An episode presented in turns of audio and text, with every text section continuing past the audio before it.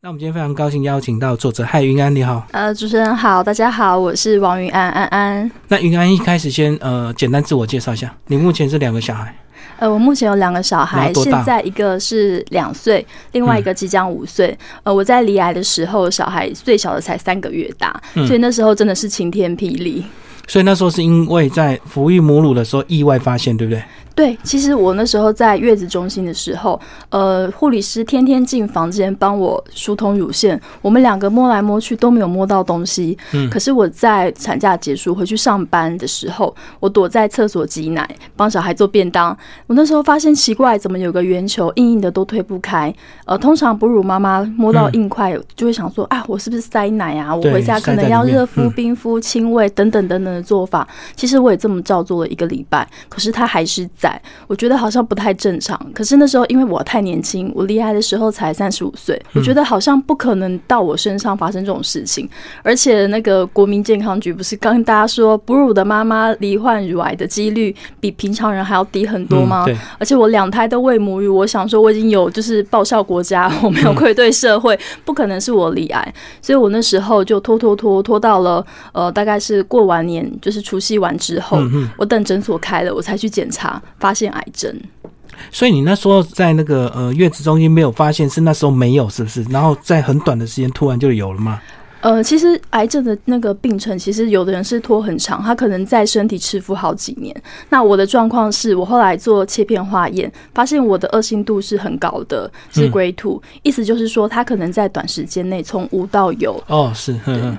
那这边又有提到说，你罹患的这个是三阴性乳癌，是它呃在其他乳癌算是比较严重、比较复杂的吗？对，三阴性乳癌其实是算就是乳癌界的三高。三高是什么意思？就是高死亡、高复发跟高转移率。也就是说，如果我们今天在网络上你打“三阴性乳癌”这五个字，你看到的大多是负面的文章。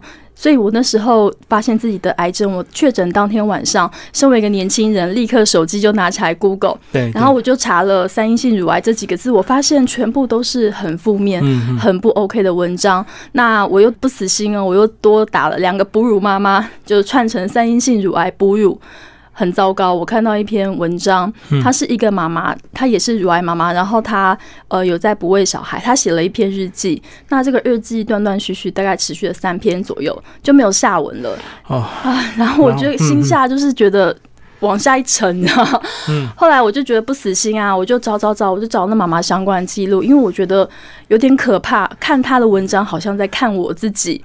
我后来就看到那个妈妈的老公在很后面的一篇留言串里面告诉大家他功德圆满，所以那时候心心里是非常非常沉重的。所以他写了三篇，突然就断掉，所以你很想知道后续。我想知道后续，而且我在那一天晚上呢，就觉得不对。如果呢，我今天查了是不好的结果，那万一其他人查全部看到不好的结果，那是不是每个人都很沮丧？所以我其实出这本书的初衷之一有两个主轴啦，但嗯。初衷之一就是因为我自己在网络上查到很多资讯都是不利于乳癌的，嗯，那我想要分享我的抗癌记录给大家看，就即便你很痛苦、很辛苦，可是你只要好好配合治疗，还是可以熬过来。就是虽然有蛮多人三高，可是还是有些人是成功的，就像你这样的例子，你也是希望说鼓励大家，就对。是因为大家看到三高，真的出了诊间，心情不会好，因为乳癌就算了，还是乳癌里面最糟糕的类型，真的大家心情都会很差。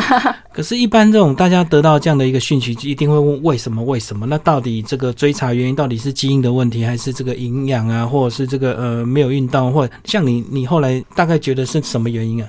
其实医生不会告诉我是什么原因，因为这个、呃，针对单一个案有点太难追查。但是我自己归纳出来，呃，应该是我比较喜欢就是吃甜食，嗯哼，我爱吃甜食，那运动的方面也会变得比较少，尤其是在生完小孩之后，嗯零碎的时间都很想要躺在沙发上面耍废，嗯就根本不会想要像以前，就是可能还没有结婚前啊，出去快走一下、散步一下，维持体重。而且带小孩很累，就一有轻松的时候就很想好好慰劳自己，对不对？对，真的，因为平常上班，然后假日就是早午餐，所以早午餐这个习惯，自从有小孩之后，大概维持了有三四年。所以早午餐不外乎就是甜的果汁啊，然后那种就是法式吐司等等等等，都是一些比较邪恶但很好吃的食物。吃的时候心情很好，可是长期下来又搭配不运动，其实也许是造成我身体生病的原因。哦，所以后果是很可怕。接下来讲一下你的呃，在离癌之前你的工作情况好不好？其实你算是个网络工程师，算是一个很犀利的女孩子吗？呃，其实不是，也不算犀利，呃，只是我刚好就是在求学期间念的都是理工科系，嗯，那在台湾的学生其实很自然而然的就会念什么，就会好像找类似的工作。对，那我那时候呃研究所毕业的时候，我就到了半导体上班。那我在的地方是呃属于外商公司，它是卖机台设备给台湾的，像台积电、联电之类的公司使用。这样，那我在这个公司待了十二年。期间也是常常会出差美国，然后出差大陆，然后北科南科这样跑，就是家常便饭。所以在工作方面，其实我一向独立管了。你们后来没有觉得跟工作压力有关系吗？还是你工作其实还算是游刃有余这样子？其实工作压力这件事情，我自己有点难以就是去掌握到底我算不算有压力，因为我是一个很容易。想要追求自我表现的人，我有时候会就是多做了许多，也许我原本不堪负荷的事。这也是我生病之后才发现，我还蛮逞强的。所以在工作的那十年当中，其实我并没有觉得太过于痛苦。也许我已经习惯承受这些压力了。也许自得其乐啊，在外人看也许是压力，可是你可能你自己觉得处理的很好。对，就是如果我真的很有兴趣的工作，我我忙起来，我可以一直不睡觉，我会觉得很亢奋。我是这样子的人。你跟你老公在这个呃生病前跟生病后，你们相处有什么样的一个差别？就是当你一开始是所谓的这个呃半导体的这个工程师的时候，你们相处是怎么样？到现在这个样子是什么样的？我必须讲一下我的文章里面就是有一篇叫《明年的今天，你还会在我身边吗》？这个这句话。话是我老公讲的，时间发生在我的确诊当天晚上。那天我们就是心情都很差，然后我们两个断断续续的看着对方，就是红了眼眶又落泪，但是手边的事情还是要做。于是呢，他就在半夜三点，就是手边在折衣服的时候，然后就转过头来问我说：“明天这个时候，不知道我们还不可不可以像现在一样，做着家常的小事聊聊天这样？”所以我那时候就有感而发，我想说，我的老公什么时候这么真情至性？因为他也是我的。同事，他是一个很木讷，然后很不会表达情感的，也是工程师。所以其实我们平常的相处，其实还还蛮理性的。他突然蹦出这句话，我其实有一点觉得太过感性。所以是 是你倒追他吗？呃，不是不是，呃，千万不要这么说。我觉得木像你这么这么利落，这么表达，这么这么 OK 的，我觉得你是不是你倒追你老公？没有，我老公追我，但是我不是一个会花太多时间在恋爱的人。我觉得这个这个对方很 OK，那我会赶快跳过，就是速成暧昧结婚，就是就直接到最后的那个奔向结婚的目标，嗯成家这样。就谈恋爱浪费时间就对。对我来说，就是认定这个人是这样，所以我其实是一个平常做事也是讲求快速的。所以那时候这个交往很快就结婚，结婚之后观察两三年就生小孩，这样子吗？呃，结婚后半年左右，然后就生老大，先生老大。对，先生老大。嗯嗯。然后就是因为生完老大之后，感觉太痛苦，带小孩很辛苦，然后又要上班，然后我们考虑了很久，才就是决定生小女儿。但没想到生小女儿就是会发生生病这件事情。所以就是生病这个跟生小女有没有关系？呃，其实有部分的那个医生是说，当我们在怀孕的时候，体内荷尔蒙波动会特别明显。对。那如果搭配就是可能外在刺激，像我刚刚说，可能饮食习惯突然改变，爱吃零食又不运动，有可能会诱发。因为致癌的因子很多，但是不会有医生告诉你说啊，你就是怀孕。但是其实我很感谢我小女儿在那个时间点出生，因为如果不是需要哺乳，我需要在公司用手挤奶，其实我不会摸到。到里面有个硬块，所以可能就是会潜伏的更久，这样子吗？对对对，就不会那么快。因为其实如果像一般女生啊，虽然就是都有宣导说你要自己检查乳房，可是真的有谁每天洗澡会去摸？我相信很少。那另外一部分就是呃，在各大医院，如果你要去排乳房专科的门诊，你可能需要请一天假，然后你要花很长的时间做检查。大部分人其实会想说，那不然我三个月后再去，六个月后一定都会拖。如果不是因为刚好要。挤乳的话，我觉得其实小女儿给我一个救命的机会，我才会发现这个乳癌。嗯嗯嗯，不然可能就是隐藏的更久这样子。对，就、嗯而且以我的个性，就是好不容易休假，我当然要躺在沙发上，我怎么可能浪费时间去医院？而且拖越久就是更严重嘛，对不对？呃，其实以我的状况啊，如果我再晚一个月或两个月，它可能就变成就是更后面的期数，或者是它已经扩散，这样会对我来说，对对，会变得更麻烦。好，那其实讲到癌症呢，大家的印象就是所谓的这个化疗啊、掉头发啊，然后呃切除，那这些状况你都有，对不对？对，都遇到吃全餐，嗯，嗯就是放疗、化疗跟就是切除乳房，然后再做乳房重建，这个我全部吃全餐。那后来在整个这个化疗的过程，你自己呃也集结了这个你的心得日记，写成这篇，其实呃你算是还蛮勇敢乐观，在写你的心得，对不对？呃，其实是诶、因为呃，在我那时候写网络文章的时候，一方面我刚写了两篇，嗯然后就被就是一些癌友注意到，然后他们就对，嗯大家就关注。那我发现，其实越多人关注的时候，越要用心去写这个文章。因为其实后来有一位癌友，他跟我说，呃，其实他原本发现乳癌的时候才原位癌，但是因为他的周边朋亲朋好友，大家都说化疗很可怕，谁谁谁都是因为化疗之后就出不了医院，再也回不了家。大部分人觉得很恐怖，然后电视节目演的也很可怕，对不对？开始化疗就掉头发、戴口罩、坐轮椅，好像就是萎靡不振的造型出现。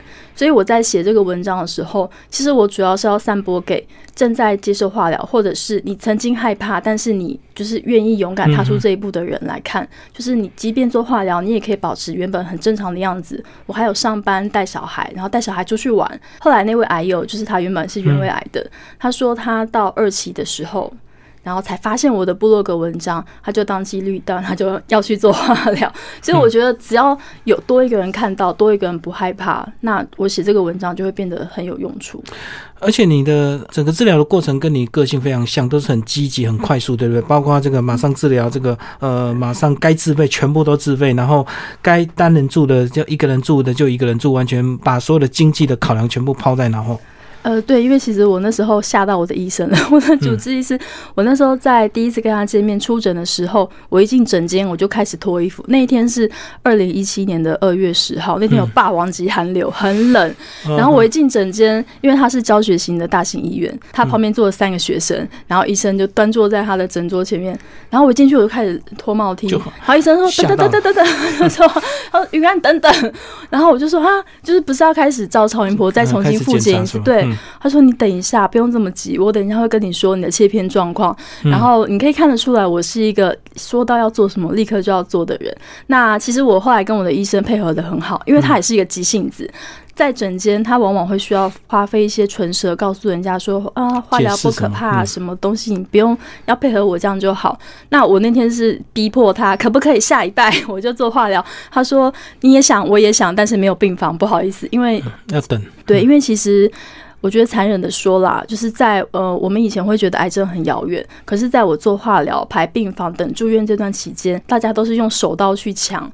不管多少钱的病房，只要你有时段，嗯先 booking 再说。哦，最后我也是都住单人房，因为我是觉得三个礼拜到就要打一次针，我不想要连拖一天我都不愿意。那我有一次不小心多等了三天，我整个心急如焚，我觉得那癌细胞会不会在我身体里面嗯又变大了一点？所以我后面我宁可全部自费。对，因为很多人还是考虑到这个呃经济上的因素，所以他宁愿等健保房。那等健保房就会拖更久，就对了。呃，其实有两种，就是如果嗯你的商业保险是有 cover 住院的话，是可以住院打；另外一种是不一定要住院，你可以直接在门诊的化疗，就是打完大概四个小时到对就回家，就是端看你的就是个人有没有就是原本做财务规划这样。嗯，所以你这样讲，你是在之前就有一些财务规划。呃，其实因为我们家是有癌症病史，但不是乳癌。嗯呃，我们家有大肠癌跟胃癌病史，所以我在刚毕业的时候，就研究所毕业，我就帮自己买了两个单位的癌症险，嗯就想说年轻人嘛，两单位就好。我后来真是好想回到十年前，跟自己说买五十单位，单位数太少。嗯对，真的是买就，但是还好是够用的，嗯但至至少没有让我就是多付出太多额外的钱，因为其实呃大家都说呃现在健保其实很好，能照顾的地方很多，但是有一些东西，譬如说就是像呃你可能需要休假，嗯休假在家休养就没有钱，那另外一部分就是你可能要。吃一些，譬如说化疗的时候会补充一些营养品，这些都是要自费。那像我是有一些亲朋好友会提供一些就是补给品给我，可是有部分的人是真的很辛苦，他连这些东西都没有办法得到。所以我后来就是也有在文章里面就是教大家就是怎么打一些就是健康的蔬果汁。那也许你不能买一罐两百块的那种营养品，可是也许你你可以用手边的资源就稍微调配一下。也是有一些比较呃简便便宜的方式，可以去打健康的东西。对，因为其实呃我在化疗的后期啊，我就回归到就尽量都是新鲜的蔬菜水果为主，嗯，就没有再额外补充那种就是比较昂贵的东西。嗯。呃，接下来讲一下你整个治疗的这个过程，好不好？从一开始发现之后呢，呃，然后就切片检查，再来就开始所谓的这个呃化疗跟放疗，是不是？呃，我刚刚就是一开始有提到，我是一个很懒的人，若不是因为摸到这个小硬块，我不会去做检查。那我我那我那时候我觉得我自己很聪明，我去了一个。乳房专科诊所，它是在外面，一个女医师开的。通常如果我们去大医院，不是要排队排很久吗？我那时候请了半天假，我就去了乳房专科诊所。那小诊所的好处是，它可以一条龙，一天之内帮你全部检查完。对。然后我在做超音波跟乳房摄影的时候，结果都是好的，因为我的呃癌细胞它看起来像一颗很干净的腺瘤。腺瘤的意思就是很多女生可能身上都有一些良性的肿瘤，它不会是癌症这样。那可是我临时就跟医生讲说，我觉得那个东西好像就是长大的有点快。我就叙述了一下，我从月子中心没有摸到到到现在，不过才三个月。嗯，然后医生就突然就是抬头看我，他就说。长得很快的通常不是好东西。嗯，那么我们来做切片好不好？那我就当下就好啊，来啊，既然来了就做切片。所以我切片的当下，我也没有想过我会是乳癌，因为前面两项指标看起来都还蛮不错的。那得知是乳癌之后，呃，我很快速的就请诊所的医生帮我安排，就是比较。他值得信赖的大医院，他就推荐我去台中的中国医药学院找他的同事，也是我在书上里面就是写的冲哥吴耀冲主治医师。我非常非常的感谢他，感谢他的原因是，其实冲哥是一个很令病人觉得很安心的医生。我刚刚讲说，我一进病房，我就 整间我就立刻要急着脱衣服。他当然阻止我，那我后来就因为已经前一天晚上睡不着嘛，跟老公哭了半天，然后我们就在网络上查了很多三阴性相关的，我还问医生说：“哎，医生，请问我是不是以后 A B C D E F G 这几种东西我都不能吃？”然后医生就说。哦，我跟你讲，有两个东西你千万不要吃。我说什么？他说沙子跟石头不要吃，其他你都可以吃。幽默的，对啊，因为医生是这样的态度，嗯，所以让我当下突然觉得，哎，好像没有什么了不起嘛，那就当做是一个慢性病。当做是一个重感冒，只是你可能要这段期间要常常跑医院往返。那我后来前前后后做了七次的化疗，嗯，可是我的化疗其实还蛮坎坷的。我的化疗是术前化疗，因为三阴性乳癌的关系，那医生搭配我的年纪才三十五岁，通常你越年轻，你的癌症类型会越凶猛，它可能病况比较容易一发不可收拾。是，所以那时候。呃，医生就说：“那我们先来做前面四次化疗，我们先用紫杉，呃，先用小红梅加艾德辛试试看。结果打下去，我也觉得我实在是 跟跟药很不合，我竟然有抗药性。嗯，呃，我的肿瘤在身上，然后我每打完一次药。”三个礼拜之后，我就要去量它的大小，看有没有受到药物影响缩小。结果前三次一点变化都没有，没有影响，没有影响。然后我那时候心都凉了，因为三性乳癌是没有标靶可以吃，然后也没有荷尔蒙药可以吃的，它只能靠传统化疗。如果今天传统化疗我还有抗药性，我真的不知道我该怎么办。那时候前面三次一开始斗志满满，然后觉得我只要好好配合，我就一定可以就是战胜它。对，但是打了三次，说实话。完全没有变动，不相信是骗人的。那时候真的是觉得，哦，怎么会我那么努力还考那么低的分数？嗯，很伤心。后来我还是鼓起勇气继续换了药。那换药新旧药交接的那一周，真的把我搞得死去活来。我还是很乖啊，就是副作用都忍耐。我后来又打了三次化疗。那这后来这三次化疗。看起来好像有一点点效果，但是那个效果大概就是缩小一公分，点点就对。说实话，这个一公分就是手抖一下，两侧都有误差。那我还是安慰自己，好吧，至少它没有长大，没有长大就是好事，对不对？至少它被控制。然后到了第六次化疗结束之后，琼哥问我说：“哎，你要不要再打一次？”我说：“可是打了都没有效啊，没有差别啊。”他就说：“如果若干年后。”呃不小心又发生了什么不好的状况，你会不会后悔今天没有再多打一次？我说好，我打。对，他也蛮会威胁我，我也蛮乖的了，我就听话的话，再多打一次防御性的化疗。那打完化疗之后，接下来就准备要开刀跟做放射治疗，这样。所以最痛苦是化疗还是放疗？两个两个痛苦不同，呃，化疗的痛苦是在身体上，因为你真的想吐又吐不出来，然后想拉又拉不出来，然后你有可能突然就尿失禁，就是你的膀胱就是会有点锁不住，然后或者突然就是你你以为是可能是要排气，就突然就拉出来，也有可能会是这种状况。那什么时候开始掉头发？掉头发是在打完第一次化疗药物的第二个礼拜，它会很准时，第十天到十四天就会开始掉头发。嗯嗯，对。好，那你说那个呃，射疗是哪一种痛苦？放射治疗是另外一种痛苦，因为放射治疗它必须呃躺在一个很冰冷的那个治疗台上面，然后就是所有的衣服都要脱光，它会放一个模具，一开始就就是已经。在你的肿瘤位置部分已经定位好的，然后放模具在身上，然后你必须每一次接受大概十分钟左右的，我是打导航光子刀，你就躺在那边，你要憋气不能动，这十分钟的之内你要听他的指令，然后那个仪器就会在你的身上扫描，然后哒哒哒哒哒哒，像镭射打下去。这些虽然不会痛，可是你是完全没有穿衣服，然后连假发什么都不能戴，你光溜溜的躺在那边，然后有两个医生就是看着你，所以你那时候意识是清楚的，非常清楚。哦，因为要配合他们的动作，然后他必须要去二十八次，每一天要重复同样的动作，在同样的时间，也就是说这一个月整整一个月的时间，我的所有的行程都为了。放射治疗而改，然后当中又发生了，就是我的小女儿，因为就是突然生了一个蛮重的病，然后住院。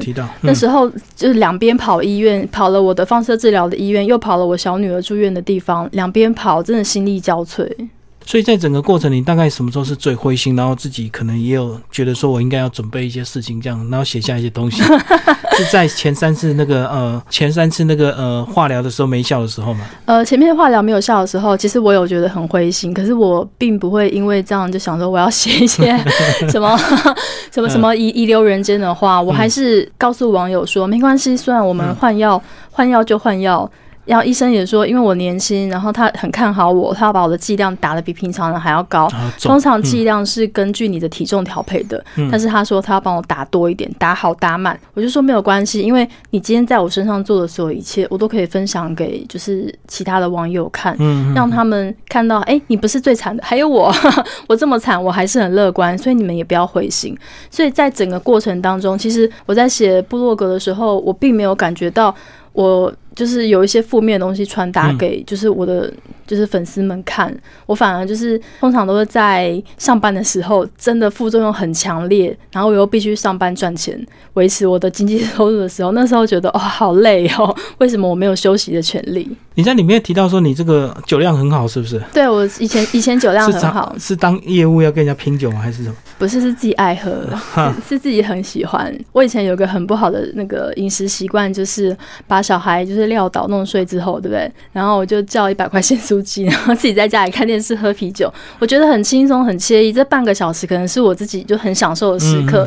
那我平常没事就会拿酒出来，所以我其实从小到大，我印象中我好像没有醉过。都自己喝啊？不是因为业务的关系或工作？不是，我是自己爱喝。有时候出去，譬如说像公司的尾牙或是什么比较大的场合，人家还会说：“啊，女生不要喝太多。”我说：“没关系，我我可以喝一点，是自己想。”想喝，所以这个很多男同事也会被你撂倒，就对。我没有故意去撂人家，毕竟我家事，我不能这样做。对。好，那后来是什么时候？嗯，当你这个治疗到一个程度，算是也是蛮成功的时候，什么时候才开始决定你要离职，然后开始自己呃自我经营这样子？其实坦白说，我在去年的二月离癌之后，呃，我自己其实就打算。呃，慢慢要做第二专场了，因为我的原本的工作是工程师，他也许曾经很高压，但是我已经高压的环境待太久，我不自觉。再来就是我的工程师的工作需要长期出差，在我的大女儿刚出生之后，我有两年时间我都是在台南出差，我家住台中，嗯，我跟小孩就是假日父母的关系，所以其实在这个状况下，但是是因为薪水很高，然后自己也。在公司待了十几年，所以所有的经验啊什么都很丰富。嗯一时之间你要我抛下，其实我也是觉得很舍不得。但是其实我的身体状况我自己非常的清楚。我在办公室上班，然后以前看得懂的报表，以前看很快的 paper，以前就是打文章也不会有任何的疑虑。我常常出现断片的状况。短片就是哦突然，呃，可能在台上对一片空白，或是明明是很简单的东西，我跟客户讲话讲到一半，我会自己讲不出来。嗯，我觉得这个在以前从来没有发生过，这是一种很恐慌的感觉。就突然断电这样。对，突然断电，然后我坐在办公椅上，然呃那时候在打紫杉醇，紫杉醇会让我的全身水肿非常厉害，呃手指像白萝卜一样嗯水肿，水肿。对，嗯，就是关节就是握起来会疼痛，然后脚步也是啊。那我那时候坐在椅子上，虽然只是一个人家从背影看来是坐着的动作，可是我觉得我全身都在痛。尤其是我们那时候在那个办公室，因为我们办公室是比较呃旧型的大楼，嗯它是没有马桶的，它的女生厕所是蹲式的。嗯是，呃，我以前上厕蹲式厕所，我觉得很 OK 啊，就是轻轻松松、方方便年。轻都可以啊。对都没有年长问题就知道有差。嗯，对我那时候就觉得，我不过就是打个化疗，我怎么觉得我的身体就是退化速度很快？对，蹲下去的时候连背都在痛，脚痛背痛，我还要抓前面那个踏水的，嗯我才不会往后倒。我觉得我的身体真的是弱化到一个很强的程度。后来我就发现，也许坐办公室，或是像以前一样朝九晚五的工作，偶尔要搭配长期出差，也许不会是我离癌抗癌之后还必须要继续做的一个方式。在这段时间，你有没有感受到同事对你的关怀，或者是同事真的就是像一般那种商业的模式，有时候你你会造成其他同事的一些困扰，这样子？你那时候感觉人性到底怎么样？呃，我必须说，大家的同情在第一个月就用完了。我就是问这个意思。但是其实，呃，我的老板人蛮好的，他有帮我调配一下工作的内容，就是譬如说比较抛头露脸，需要去跟客户开会，像我刚刚讲会断片，对不对？嗯 这个状况可能就会慢慢减少。是，可是问题是，同事之间如果这个人的工作 loading 减少，另外的人势必要增加，对。虽然大家没有嘴巴讲出来，但是其实我自己心里也会觉得很不好意思。尤其以前我是一个动作很快的人，嗯我很喜欢赶快把我的事情做完，有余力我就来旁别人的座位上面聊一聊，看要不要帮什么。我以前可以把做到这个程度，嗯，我现在不但不行，我好不容易做完自己分内的工作，我就喘了一个大气了。所以我自己有感觉到，我真的没有办法像以前一样，嗯就是达到我原本的工作标杆。但是虽然老板跟同事没有用嘴巴说出来，他们还是会在我的粉丝专业暗赞支持我。但是我自己也觉得，好像这种状况，我也算是拖累人家，不好意思。是久病床前无孝子的感觉，是不是？啊，是啊，其实不要说同是，连我老公，我刚刚说他第一天晚上哭很惨，哭到半夜三点，他没有什么流泪的人，他情绪起伏是很平稳的人，他哭到半夜三点，结果两个礼拜后，他问我说：“哎、你什么时候可以把衣服洗一下？”他又回到叫我做家事的那个，就把你当正常人了。对啊，连老公都如此，更何况是一般平常的工作的同事或是朋友，嗯，嗯尤其是我表现的状况就是，哎、我很好啊，我出门的时候很 OK，大家就忘记你是病人。对我虽然痛，但是我不会跟大家讲，因为谁喜欢听你讲这些呢？嗯对，连自己的真的很身边人，他都会说你不要该了，你帮你至少洗一下嘛，衣服丢进去洗一下也可以。是是是，对啊，所以我后来就觉得，那我也不用去跟别人说我有多不舒服，那我干脆就用文字，然后是幽默一点的文字，让你看得出来我不舒服，但是我是笑笑的。就是不要真的是悲伤到底那种。其实我觉得很多人就是会怨天尤人，或者是说为什么是我。当你写的这样呃那么让人感觉不舒服的情绪，其实有时候反而大家会比较远离你，对不对？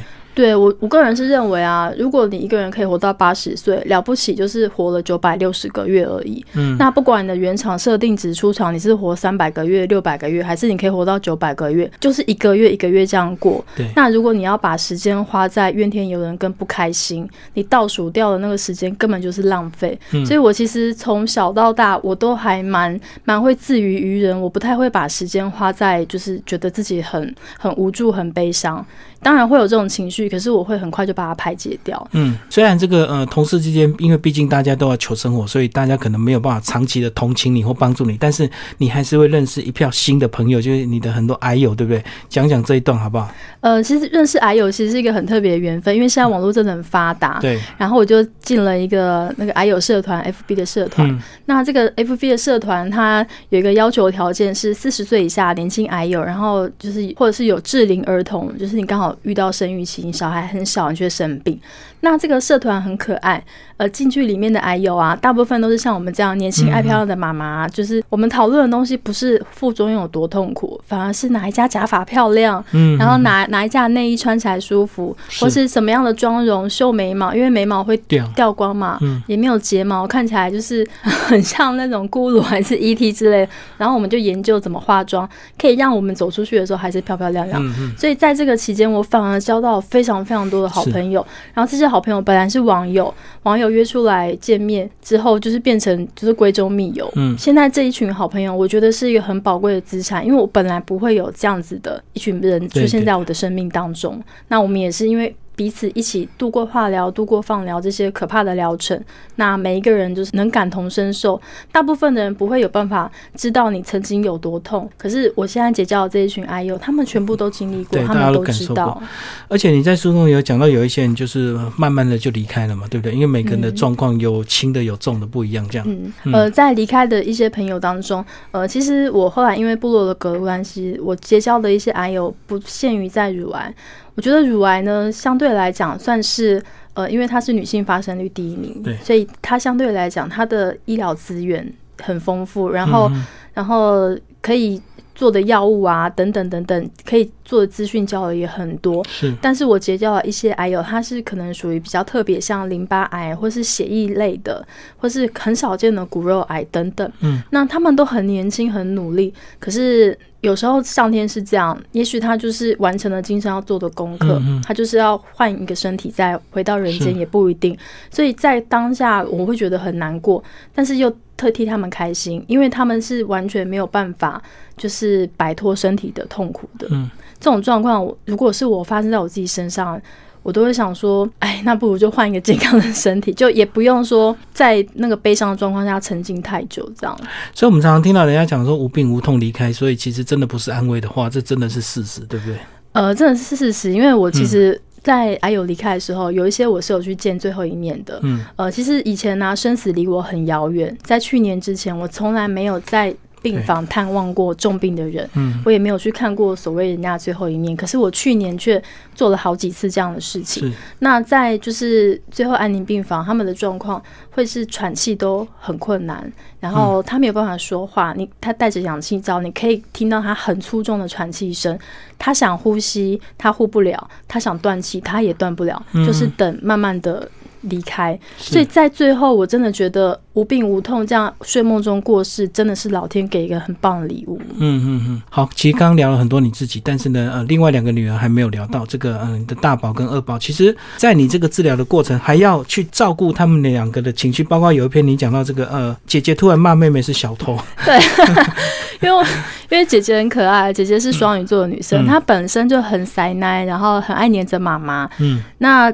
可是我在生病的时候，他只有看到妈妈光头，他会问说：“妈妈为什么没有头发？”可是你没有办法跟他解释你为什么生病。那在这个状况下，他还不到三岁那时候，然后小的也才三个月大，这两个完全就是状况外，你还是得用你原本的生活模式就是进行下去，而且。呃，我后来我就一直跟大家讲说，妈妈的情绪会影响家庭的气氛。如果今天生病的是爸爸啊，爸爸自己就是 本身在家庭当中，我不是说爸爸不重要，嗯，而是爸爸的角色并不会影响小孩的那个情绪太多。可是今天一妈妈不高兴了，孩子会很没有安全感，对。然后他们会觉得很害怕，所以我一直就保持着妈妈的情绪很重要这件事情，我尽量让他们就是过得像以前一样，没有什么就是感受到自卑啊，或是觉得不舒服。可是我大女儿就很可爱，那时候因为妹妹才刚出生，我就生病，我不但要顾我自己身体，我还要顾妹妹，因为妹妹真的太小，那种小婴儿就是二十四小时就要很仔细看她，然后她就觉得奇怪。妈妈没有事就在顾妹妹啊！我要妈妈抱的时候，因为我那时候装人工血管，我就尽量不要抱五公斤以上的人。然后小大女儿三岁，一定超过五公斤。嗯，我就说我不能抱你，因为妈妈生病了。可是妹妹还小啊，我一定要抱抱妹妹。她就觉得妈妈只抱妹妹不抱她，偏心。她不晓得是体重的问题，她不晓得是体重，因为她也觉得她，她也说我是小 baby，你也要抱我。嗯，然后接下来她就觉得爸爸妈妈都只抱妹妹，然后他就说妹妹是小偷。她那时候才还编了一个妹妹是小偷的歌，就自己这边唱的很开心。然后她学了一些名词，可能打妹妹、骂妹妹啊、踢妹妹什么的，就把它全部编。编到歌词里面，嗯，所以那时候我也会觉得好辛苦哦，心很累，还要在两个小孩的亲子教养之间取得平衡，真的是三条命都不够。就是你明明很累，可是你还要装作很坚强，或装作这个呃 很平常的日常就对了。对，而且其实忙碌是有呃忘记病痛这个效果的，因为太忙了，下班之后开始弄两个小孩，然后两个小孩就是撂倒他们之后，我大概十二点好不容易躺在床上，我那时候才可以想到，哦，原来我就是今天的副作用是拉肚子，因为我今天就是哪边特别疼痛，在忙的时候都是咬牙撑过去，完全就是没有想到我这里痛那里痛不舒服这样。所以你现在姐姐了解过去那一段了吗？还是不了解啊，还是懵懵懂懂还是不了解。而且有有一阵子我是长发短发这样交替，就是我会露出自己的真的短发嘛。嗯嗯。然后有时候，你譬如说对，就是出去玩的时候，想要就是给显一下，我就会戴长发。然后他会在外面说：“妈妈，你今天戴假发，妈妈没有头发。”然后就对着路人讲：“我妈妈没有头发。” 就是一个扯你后腿。对，就是随时爆料的一个小朋友。对，但是我也不会苛责他，因为这样代表什么呢？代表呃，过去那段时间虽然我生病，但我毕竟没有影响他太多，他还是保持乐观，而且他也不会自卑，他还是很活泼的一个小孩子。嗯，虽然他这样爆我的料，我也觉得好没关系，那表示我当妈妈还算算蛮成功的啊。是。他没有感觉到不舒服，就是还可以很纯真的去表达，就对，没有受到压抑，或者是哦，被妈妈他完全没有，骂的要死。他整个放飞自我，他很 开心。那现在你的现况哎，呃，我现在的现况其实。呃，已经离开了我原本的科技业嘛，嗯那所以我在去年的时候也慢慢尝试一些就是网络的，就是譬如网络购物啊，我自己开购物社团，然后我自己也做了一些，就譬如说，呃，像帮人家评估假发啊，怎么戴啊，怎么挑选。呃我必须说，就是如果今天是一个非常漂亮的美少女。她帮大家挑选假发有意义吗？没有意义，因为他戴什么都好看。嗯可是我是一个很朴实的圆脸地方妈妈，所以我后来就帮矮友挑选，诶，什么假发好，什么好看等等的，我还会自己像布洛克一样，就是写叶配文啊，就是写那种评比的文章这样，是然后让大家多多一个参考的依据。那其实。主旨还是因为希望可以大家可以选到他们真的适合的东西，希望可以就是借由我的介绍，让癌友们可以了解说，诶，原来我们也可以漂亮，原来我们也可以过得跟以前一样，这样。这个癌症发生之后，当然是有一些不得已的这个苦衷了。但是我觉得最后你的心态跟你自己决定怎么打扮，都是看自己的一个心情。那也是因为你这样的一个这个熬过来之后，你能够这么乐观的跟大家分享哦。那最后再讲一下你这本书后来是怎么样跟出版社接洽，然后呃有机会把它印出来，这个给大家分享。呃，其实这本书的初衷就是有两个，一个是我希望可以分享给同样为三阴性乳癌的年轻癌友，请他们不要害怕；另外一个部分就是，呃，我恋爱的时候，我女儿还很小，她小到她没有办法用她的印象去记住妈妈。万一我抗癌并不成功，嗯嗯嗯我如果在他们成长之前就离开他们的生活，我希望我可以用我自己的文字介绍妈妈给他们看。嗯，那其实我那时候在写很多部落格文章的时候，我也是以写给女儿的角度跟他们说，妈妈曾经生病，但是妈妈很努力。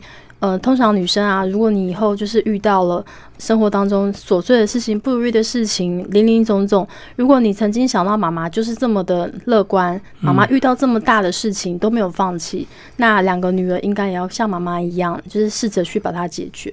我那时候是抱持这个心态，想要女儿认识妈妈是什么样的人，而不是从别人的口中，譬如说阿妈的口中，哦，妈妈人很好，就这样。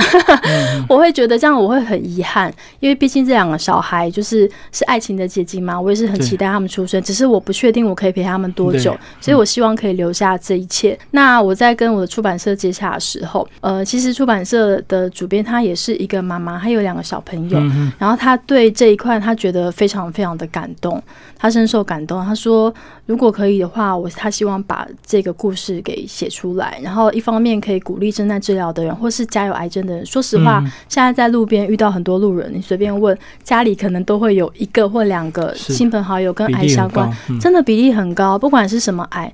那但是大家要遇到的状况一样，肯定要手术，肯定要化疗，对吧？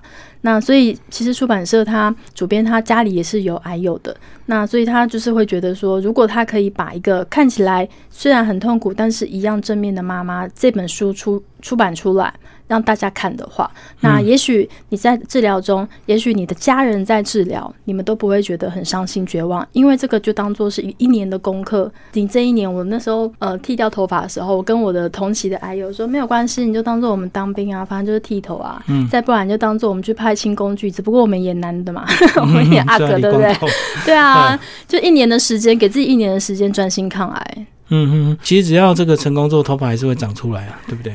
对啊，只是说长出来时间 以女生啊，对啊，所以我还是会忍不住，有时候会就是戴假发什么的。所以这个过程还是这个还是有很多的善心团体会提供这个假发借给你们这样子。呃，其实那个如果是想要免费的资源的话，我是推荐那个希望角站，就是癌症希望基金会，它是有那种免费租借，只要押金五百块，你就可以去租借针法。这个是对，就是譬如说，呃，你有这个预算考量的人，就是你可以这样做。而且时间到了，一通电话就续。借这样子，对对对，这个很方便。然后再来就是我后来呢，呃，因为就是自己爱漂亮，我也研究了很多网络的假发，我还去跨海去韩国买，去日本买，买来带给大家看。有的很地雷啊，但有的真的很成功。然后也是就是分享给其他的爱友们看，说，哎，你看，就是虽然我只是一个两个孩子的妈，可是我们也是可以常常变换发型，不要放弃变美的权利，这样。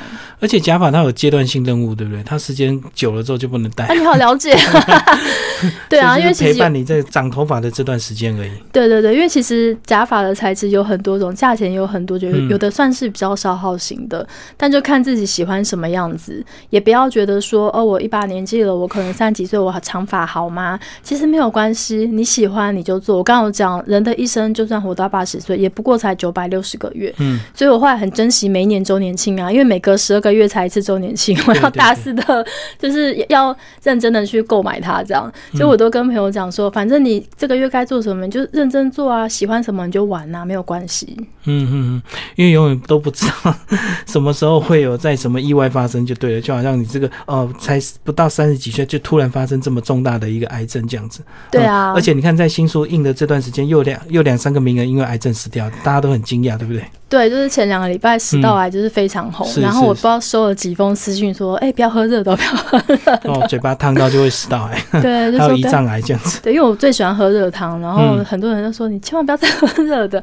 但是我心里都想说，其实癌症这件事情啊，真的有时候也并不是你是一个一百分的乖宝宝，你就完全不会得癌症。这种事情真的是很难说。就像讲，有些人就他抽烟喝酒，他就是不会不会什么肝癌，不会这个肺癌这样子。对啊。那有些没抽烟没喝酒，他就有有这个问题。对啊。然后现在人真的生活太累太辛苦了，就是吃东西有塑化剂，然后每个人压力大，然后薪水又低，又工作又很辛苦，你每一样东西有可能都致癌，你真的不知道 是谁。对对。但是你尽量能。能够找到让你自己开心的事去做，也许可以平衡掉一点点其他的致癌因子。总之就是每天认真过每一天，呃，认真过每一个月，这样子，就像你讲的九百六十个月很快。对啊，九百六十个月真的想想很快的。最后分享一下你的本专好吧？呃，我的粉专叫《孩子的爸》，我要活下去。这个标题很耸动。对对对。那我我前期呢是在我边边治疗过程当中，我会分享一些治疗的文章，还有一些就是打果汁。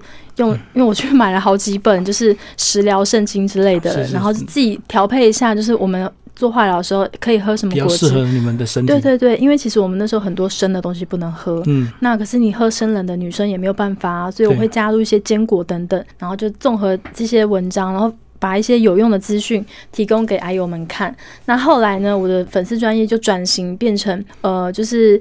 在譬如说商业型的文章，跟譬如说跟业者合作，他们有好东西，然后我就对亲身试用很久之后，我才敢写，因为人都是爱惜羽毛，我不能乱写东西。是是是，对，所以我后来文章有转型，但是中间还是会穿插一些比较有用的资讯给爱友们。嗯，有没有分享你的这个两宝的乐趣啊？呃，比较少一点，因为我必须说，如果不是因为癌症，我根本不会写这些文章。我以前是连那个自己的 FB 私人 FB 打卡都很少的人。我一整年回顾啊，FB 不是都会帮人家做回顾，基本上不会有出现几张照片，没什么动态，对不对？对我，我是一个这样懒惰的人。如果不是因为我真的突然心里有一股理念，我决定我要写一些东西，其实我不太会就是花这么多时间分享。经营 FB，对，那小朋友也是啊，小朋友我每每当就觉得哦好可爱，我要帮他们拍照，然后头就歪来歪去，从来不帮我拍，然后妈妈耐心就用完了，然后我就算了不拍了。是是，所以很认真经营自己，然后也是对很多的爱友的一些鼓励，这样子。对，其实主要是为了爱友啦。嗯，好，今天非常谢谢我们的作者哦，这个王云安呢为大家介绍是我是一位少奶奶，然后捷径文化所出版，但听众朋友如果对他有兴趣，也欢迎追踪他的粉砖。好，谢谢，谢谢。